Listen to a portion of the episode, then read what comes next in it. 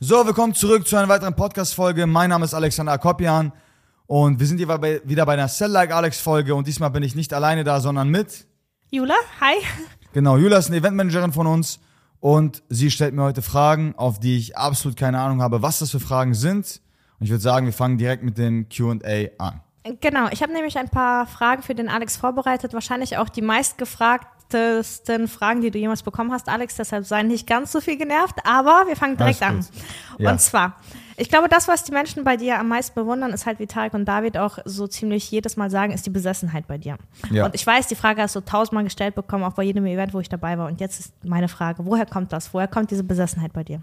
Ja, also das ist schwierig zu sagen, weil das eigentlich ein Ding ist, was von Natur aus, also ich hatte das von Anfang an.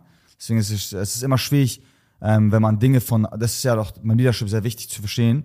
Es ist schwierig, Dinge, die man so im Blut hat, einfach den Leuten mitzugeben und den Leuten zu erklären, wie sie es selber erreichen können oder selber handhaben können, so eine Besessenheit zu entwickeln.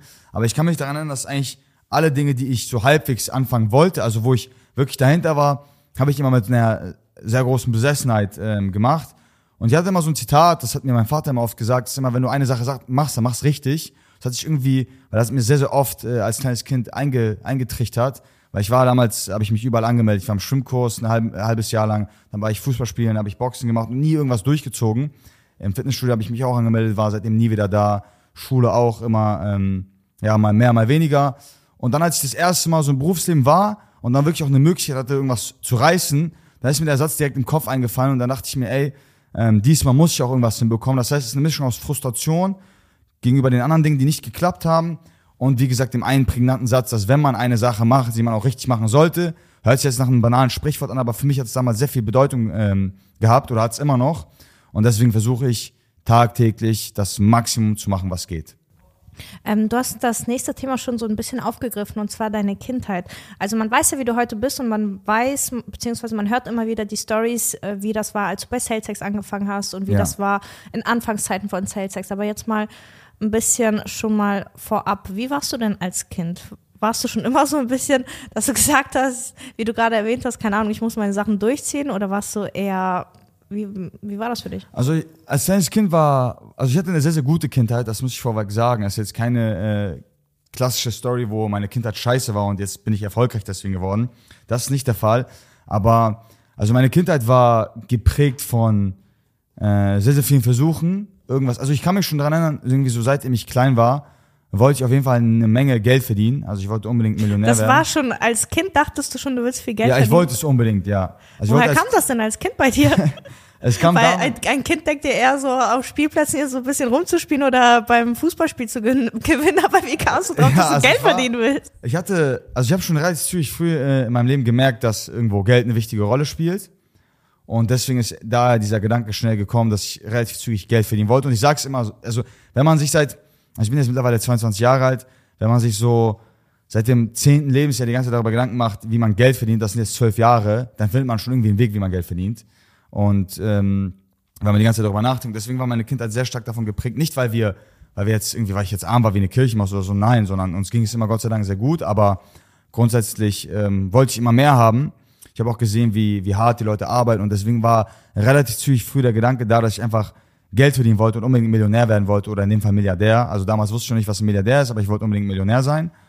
Und ähm, dann, deswegen hat sich auch, also deswegen auch die ganzen Dinge wie mit Sport oder ja, Fußball, äh, Schwimmen und ähm, Schule, das waren so keine Dinge, wo ich so, wo das so verbunden war mit meinem Ziel, finanziell erfolgreich zu werden. Deswegen habe ich das auch nicht durchgezogen und immer sehr oft schleifen lassen. Ich weiß, dass ich als kleines Kind auf jeden Fall sehr nervig war. Das heißt, wenn ich irgendwas wollte, ähm, habe ich auch oft nachgefragt. Und ich weiß auch, dass ich sehr, sehr oft so an Flohmärkten ähm, bei der Schule, wir hatten immer bei unserer Schule so die Gelegenheit, da konnten Schüler so alte Sachen von sich verkaufen. Ja. Mehr oder weniger. Da war ich immer Bestseller. Also ich habe da immer die meisten. Echt? Schon als ja, ich hab Kind? da immer. Ich wollte mir damals, ich weiß doch, unbedingt ein, ähm, eine Konsole kaufen und ich hatte keine Kohle dafür. Ja. Da habe ich überteuerte Pokémon-Karten, Einzelstück für irgendwie drei, vier Euro verkauft und mir dann irgendwie meine, meine Konsole geholt. Also ich war damals schon auf jeden Fall Topseller, auch in der Grundschule. Okay, also ist es bei dir so irgendwie schon intrinsisch veranlagt, dass du wirklich von Kindheit auf einfach Ich so habe von Kindheit an angefangen, Leuten was zu verkaufen. Ja. Oh, ja, okay. Das ist schon mal sehr interessant zu wissen. Aber meine Frage wäre direkt, welche Bedeutung hat denn das Geld für dich? dass du schon von kleinem Alter auf so geprägt darauf bist? Also Geld per se hat mittlerweile für mich nicht mehr so viel Ge Gewichtung. Ich würde lügen, wenn ich sagen würde, das war immer so, aber damals war Geld auf jeden Fall gewichtiger als heute. Heute ist eher für mich Geld, also damals war Geld für mich eher ein Mittel zum Zweck. Also ich wollte nie viel Geld haben, um so viel Geld zu sparen und auf dem Konto zu gucken, wo da irgendwie so zwei, drei Millionen waren, sondern mich hat eher der Lifestyle interessiert. Das heißt, mich hat eher interessiert, ein schickes Auto zu fahren, ähm, überall essen gehen zu können, wo man will, überall in Urlaub zu fahren, das mit seinen Liebsten auch. Mir war immer sehr wichtig, meiner Familie oder den Leuten um mich herum was zurückzugeben, auch wenn man das von so einem Egoisten wie mir nicht erwarten kann, aber das ist tatsächlich ein sehr großer Antrieb gewesen von mir, meinen Eltern, meiner Schwester, meiner Familie, meinen Cousins, Cousinen, ähm, irgendwas zurückzugeben und auch später für meine Kinder auf jeden Fall gut auszusorgen. Und daher kam das. Geld war nie jetzt irgendwas von mir, wo ich gesagt habe, okay, oh, viel Geld macht Spaß, sondern eher die Sicherheit und die Freiheit, die man damit erlangen kann, hat mich sehr interessiert. Und ich wollte auch unbedingt damals immer ja, dafür sorgen, dass es kein, keine Person in meinem Umfeld an irgendwas äh, ja, fehlt. Und deswegen kam dieser, hat sich das so eingebrannt bei mir. Also du würdest sagen, dass du tatsächlich so viel Geld verdienst, um eher deinem Umfeld etwas ermöglichen können als, in erst, als an erster Stelle dir selbst? Ja, mir und vor allem meinem Umfeld. Also ich will, ich, ist, ich bin auch der Meinung, weißt du, wenn wir einmal leben, also irdisch zumindest, wenn wir ein irdisches Leben haben, dann ist mir sehr wichtig, dass man das Maximum aus seinem Leben rausholt. Das Maximum aus seinem Leben rausholen ist halt, geht halt nicht mit irgendwie 2000 Euro im Monat. Auch wenn man, wenn ich das jetzt nicht, ähm, also wenn ich das jetzt nicht judgen will, wenn Leute das verdienen und für sie das ausreicht, aber ich meine, für mich persönlich, äh, für die Standards, die ich mir setzen will, reicht das einfach nicht. Und ich will einfach, ich will einfach nicht da sitzen irgendwann und sagen, ey, ich hätte noch das und das machen können oder mir irgendwas fehlen, weil ich hasse es, wenn ich etwas haben will, aber ich es mir nicht leisten kann. Und daher kommt dieser Antrieb. Es war eher eine Frustration heraus. Ähm, es ist eher ein Frust gewesen, ja, nicht die Dinge fahren, also die, nicht die Dinge sich leisten zu können, die man wollte. Und damit meine ich jetzt, zum Beispiel, wenn man Ferrari fahren will, dann will man Ferrari fahren, aber das war so dieser Abfuck-Gedanke dahinter. Und ich kann mir verstehen, ich kann mir vorstellen, dass auch viele andere Leute das haben und deswegen will ich, dass es an meinem Umfeld das quasi nicht, also dass da nichts fehlt. Und daher kam so dieser prägnante Gedanke. Okay, verstehe. Das ist tatsächlich ein sehr schöner Gedanke. Dann fällt mir direkt meine nächste Frage ein. Würdest du sagen, du assoziierst Geld eher mit Freiheit oder mit Macht und Kontrolle? Ich glaube, Geld ist, ähm, ist zu einem gewissen Punkt, also man kann Geld in verschiedensten Variationen nutzen, aber ich will viel Geld haben, um der freiste Mensch zu sein und nicht um der mächtigste Mensch zu sein. Also mir ist Freiheit viel wichtiger. Ich will viel eher, also der freiste Mensch ist für mich jemand, der tun und lassen kann, was er möchte und auch genügend Freiheit für seine ähm, ja, Liebsten, also für, genügend Freiheit hat für seine Liebsten. Und da ist Geld ein gutes, gut, gutes Mittel dafür, wenn man heutzutage, also wenn ich morgen sage, ich will nach Frankreich, dann geht's halt. Oder wenn ich halt sage, ich will jetzt nach Monaco, sind es ja Tage, weil die Cola in Monaco schmeckt einfach besser. Und dann geht's halt einfach. Und das ist halt für mich frei. Ja, oder Freiheit. Ich finde das echt witzig, weil ich, ich denke, wenn ich unsere Kunden oder die Menschen gefragt hätte von unserem Event, dann hätten die bei dir eher auf Macht getippt. Deshalb bin ja, ich gerade das kann, das kann durchaus sein, ja. Vermittelst du bewusst diesen Eindruck? Ich weiß nicht, woran das liegt, dass die Leute das assoziieren. Wahrscheinlich, weil ich sehr, ähm, also weil ich sehr fokussiert auf mich selber bin, was halt nun mal wichtig ist im Vertrieb, weil ich meine, man muss ja grundsätzlich die nächsten Abschlüsse jagen oder ein, einholen oder, oder gewinnen. Aber eigentlich ist äh, mir immer sehr wichtig, also Macht ist natürlich ein schönes, schönes, äh, schöne Sache, wenn man natürlich, oder schlimm, wenn es in die falschen Hände gerät. Aber mächtig zu sein per se ähm, ist cool, wenn man viel Einfluss nehmen will. Ich will eigentlich gar nicht so viel Einfluss nehmen. Ich will einfach mein Ding machen und ich fokussiere mich gar nicht so auf das Drumherum um mich herum oder gucke auf andere oder will irgendwelche anderen Leute beeinflussen. Ich will das tun, was ich brauche und womit ich zufrieden bin und, und die Meilensteine erreiche, die ich, Meilensteine erreichen, die ich erreichen möchte. Und da ist Macht jetzt kein Mittel und Zweck, was ich brauche. Klar braucht man irgendwo ein bisschen Dominanz und Macht, um seine Werte und seine, seine Ziele durchzusetzen. Aber es ist kein per se Skill oder unbedingt, also ich bin nicht unbedingt machthungrig. Ich wurde nicht irgendwie in der Vergangenheit so unterdrückt, dass ich das jetzt irgendwie ausleben will. Aber ich brauche das nicht. Also ich will einfach mein Ding machen und das ist das Einzige. Okay, das war auch eine äh, sehr schöne Antwort, muss ich sagen. Da fällt Dankeschön. mir auch direkt die nächste Frage ein. Ja. Hast du Momente, in denen du innehältst und einfach mal irgendwie stehen bleibst in deinem gesamten Prozess, der wirklich sehr, sehr stark ist und auch sehr, sehr schnell und einfach dir selbst sagt, sagst, boah, das ist gerade richtig gut, ich bin gerade richtig zufrieden und richtig dankbar? Oder bist du grundsätzlich eher, dass du sagst, okay, das ist geil, aber ich will jetzt noch mehr? Ja, also bei mir ist zumindest so, ich, ich bin zu selten dankbar, das ist auch ein Problem. Ich muss viel häufiger dankbar sein. Ich halte tatsächlich, also innehalten ist das falsche Wort, weil dann bleibt man stehen. Aber bei mir ist eher das Gegenteil. Das heißt, die letzten drei, vier Jahre gab es eigentlich sehr, sehr selten Momente, wo ich irgendwie ähm, ja, zufrieden war mit dem, was ich erreicht habe.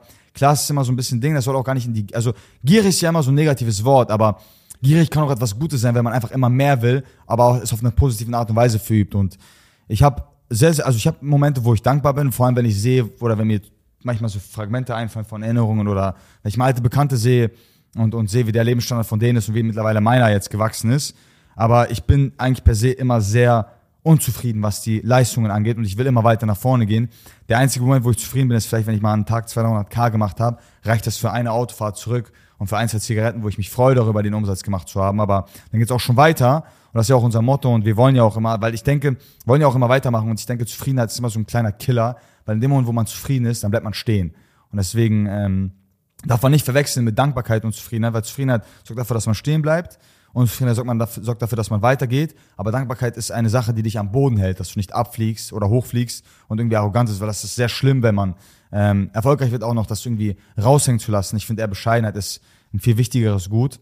Klar kann man natürlich sagen, okay, aber Statussymbole, die man sich zieht, sind jetzt nicht bescheiden, aber die Statussymbole hole ich in erster Linie für mich und nicht für, um irgendwelche Leute zu beeindrucken, weil das ist mir relativ egal. Aber um auf das Thema zurückzukommen oder auf die Kernfrage, ich bin sehr selten zufrieden, aber ich hoffe, ich bin in Zukunft häufiger dankbar und ich versuche auch immer dankbar zu sein. Aber grundsätzlich mit der Performance und der Leistung bin ich natürlich immer unzufrieden, weil Wachstum resultiert nur aus Unzufriedenheit und nicht aus Zufriedenheit. Findest du das ein bisschen ironisch, wenn man bedenkt, dass du in den letzten Jahren, in denen du deinen meisten Erfolg hattest, dann quasi auch am unzufriedensten, sage ich mal, bist?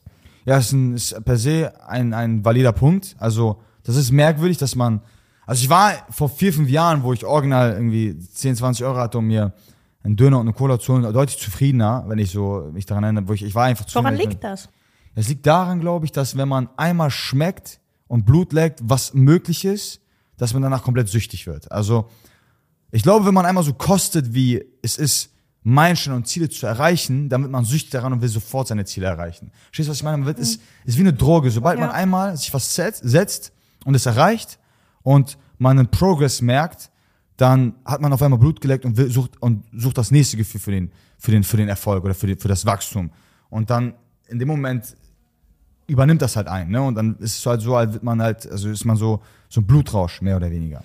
Wie kannst du dir selbst denn diese Grenze setzen von, du sagst ja selbst einmal Blut geleckt und dann bist du quasi süchtig danach wie nach einer Droge. Wie kannst du dir selbst die Grenzen setzen, dass das nicht negativ wird und nicht von dir quasi Besitz ergreift, sondern dass du wirklich immer noch sagen kannst, ey, weil gerade als ich dich gefragt habe vor zwei Minuten war das erste, was du gedacht hast, ey, ich muss mehr dankbar sein und du bist sehr einsichtlich und reflektiert und dennoch nicht blind vor dem allem, was du erreicht hast. Wie, wie setzt du dir diese Grenzen? Ja, es ist, ist, eigentlich ganz simpel. Also A muss man natürlich, also wenn man, wenn man Leute in seinem Umfeld hat, jetzt im Business-Kontext, mit denen man gemeinsam wächst, dann erinnert jeder den anderen, wo wir mal herkommen, also wo, wo und wir gestartet sind. Und wo wir gestartet sind, ist in einem kleinen pimmeligen Büro in, in Rheinbeck oder in Glinde, wo original wir ganz, ganz weit äh, davon entfernt waren, wie es heute ist. Das heißt, es sind gute Kollegen, die einem klar machen. Ich habe ja mit, damals mit Annike Dreif mehr oder weniger gemeinsam gestartet. Das heißt, eine gute Freundschaft da hält einen auf jeden Fall. Also wir halten uns gegenseitig auf dem Boden. Also würdest du sagen, das Umfeld spielt eine sehr, sehr große Rolle? Ja, das Umfeld spielt eine riesengroße Rolle. Und natürlich auch im Privaten, ja, meine Frau, meine Familie,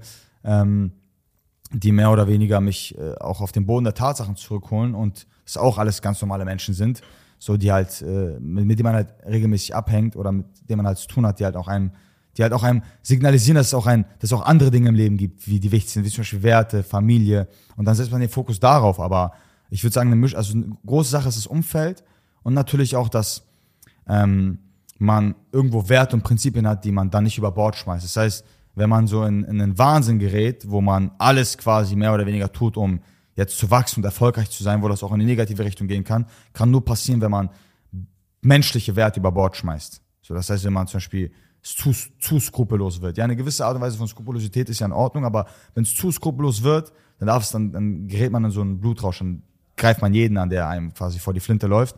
Hattest aber, du so einen Moment schon mal? Wo ich im Blutrausch war? Ja. Ich weiß, ich weiß ehrlich. Du lachst gerade schon bestimmt. Ich weiß ehrlicherweise nicht, wie ich das genau nennen kann, aber ich glaube, den ersten Blutrausch hatte ich, wo ich im Urlaub war und äh, alle schon abgefuckt haben. Das, also es war tatsächlich ein Rekordmonat, im, im Juli war das. Und da bin ich mit meiner, meiner Familie und meiner Frau in Urlaub gefahren nach Mallorca. Wir hatten da so eine Ferien, äh, Ferien, äh, ja, Ferienhaus und haben da quasi alle haben da gebadet und so weiter und haben ein geiles Leben gehabt. Und ich saß in so einem, in so einem Zimmer, es war 30 Grad aufwärts, komplett am Schwitzen und musste irgendwelche Verkaufsgespräche führen. Ich habe mein Leben so gehasst in dem Moment, dass ich original glaube ich, alles, was mir irgendwie vor die Flinte gekommen wäre, in dem Moment abgeschossen hätte, weil ich so, weil ich so abgefuckt war, dass ich hier sitzen muss und Verkaufsgespräche führen muss und noch nicht reich genug bin, äh, jetzt äh, am, am Strand zu liegen. Und deswegen bin ich dann in dem Moment wahrscheinlich ein bisschen ausgetickt und habe alles geklost, was mir. Ich habe irgendwie, das damals war das krass, das war vor zwei Jahren, ich habe irgendwie fünf, sechs Abschlüsse an einem Tag gemacht. Durchgehend eine Woche lang. Und die sogar selber akquiriert. Also ich habe da selber sogar kalte Krise gemacht. Hatte wahrscheinlich, die, die Sales hatten wahrscheinlich den kürzesten Sales Cycle, den es jemals gab, aber ich glaube, das war ein Moment, wo ich, wo ich ausgetickt bin. Okay, krass. Welchen Rat würdest du anderen, beziehungsweise würdest du sagen, du bist jetzt immer noch in so einer Position, wo du wieder in so, so eine Situation kommen könntest? Oder würdest du sagen, nee, inzwischen habe ich schon so ein paar Ziele erreicht, dass ich jetzt nicht mehr im Urlaub, keine Ahnung, Kalterquise machen müsste oder so? Also guck mal, grundsätzlich ist das Ding bei mir, ich glaube, man kriegt das nie raus aus mir, diese, diese, diese Work Ethic, weil mir die Arbeit tatsächlich auch Spaß macht. Also für mich fühlt sich das nicht wie Arbeit an. Es ist so, es fühlt sich an, als wenn man also wenn man Selbstständiger bei mir in der Position, dass ja im Vertrieb normal ist, aber ein Selbstständiger, der eigentlich alles für sich, also das, was man tut, macht man für sich selber. Und Konstanz ist ein sehr wichtiges Spiel und eine sehr wichtige Rolle, deswegen darf man gar nicht, also man sollte nicht nach Momenten suchen, wo man aufhören kann, sondern man sollte eher die Arbeit so leicht integrieren in seinen Alltag, dass es wie eine normale Routine wirkt. Also ich habe auch, beispielsweise damals war es so, ich habe wirklich von Montag bis Freitag ähm, durchgehasselt bis 22 Uhr und hatte dann Organ, bin schlafen gegangen, bin am nächsten Tag aufgewacht und hab, ähm, dachte mir, nächster Tag arbeiten. Das war frustrierend. Deswegen habe ich mir überlegt, okay, wie kann ich diese Lücken von 22 Uhr bis 1, 2 Uhr nachts füllen, auch in der Woche, um Spaß am Leben zu haben, damit ich am nächsten Tag noch motivierter bin. Deswegen habe ich dann angefangen, exzessive Restaurantbesuche äh, durchzuführen, da auf jeden Fall eine gute Zeit zu haben. Deswegen kenne ich in Hamburg sehr, sehr gute Läden mittlerweile, wo man auf jeden Fall gutes Essen essen kann, weil gutes Essen macht Spaß.